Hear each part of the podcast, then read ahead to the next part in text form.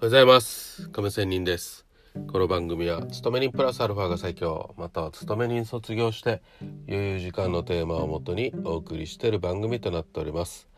さあ、えー、今日も FX の話ですが今日のテーマ買うにも売るにも勇気がいる水準という話をしたいと思います。まあこの言葉通りなんですけども相場をやっているとあこれ今ちょっと買うにもね上昇していて買うにも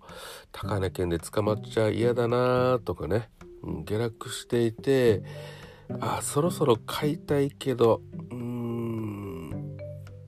どうだろうというところでなかなか、ね、動けないというところがあると思います。相場によっては買いは強いけどこの水準から買っていくのには勇気がいるという局面。そして逆に売りが強いことからこの水準で売っていくにはもうちょっと勇気がいる場面だなということがあったりします。しかしそうした買うなり売るなりするのに勇気がいる水準というのは実はですよ収益を、えー、収益につながるチャンスがあるということも言えます。実際買うなり売りなりするのにも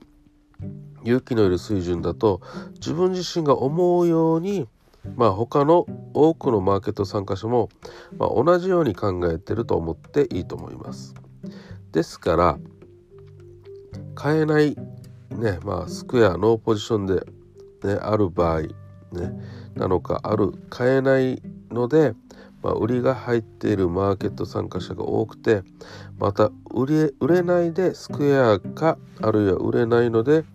えー、買いから入っているマーケット参加者も多いと見ておくべきです。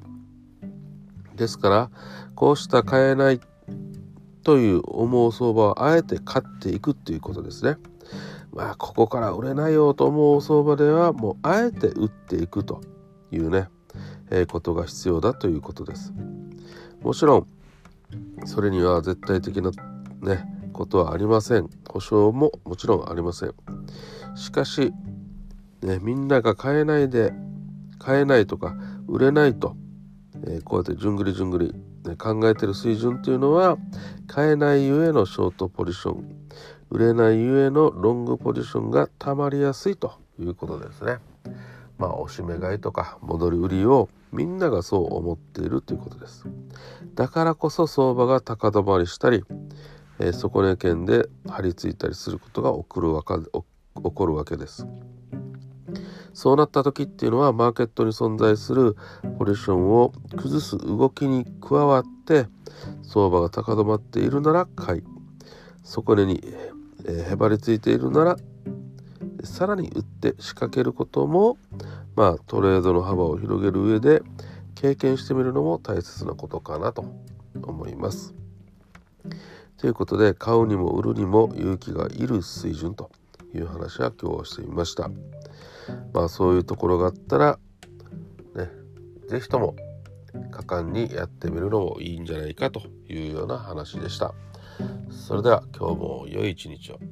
See you!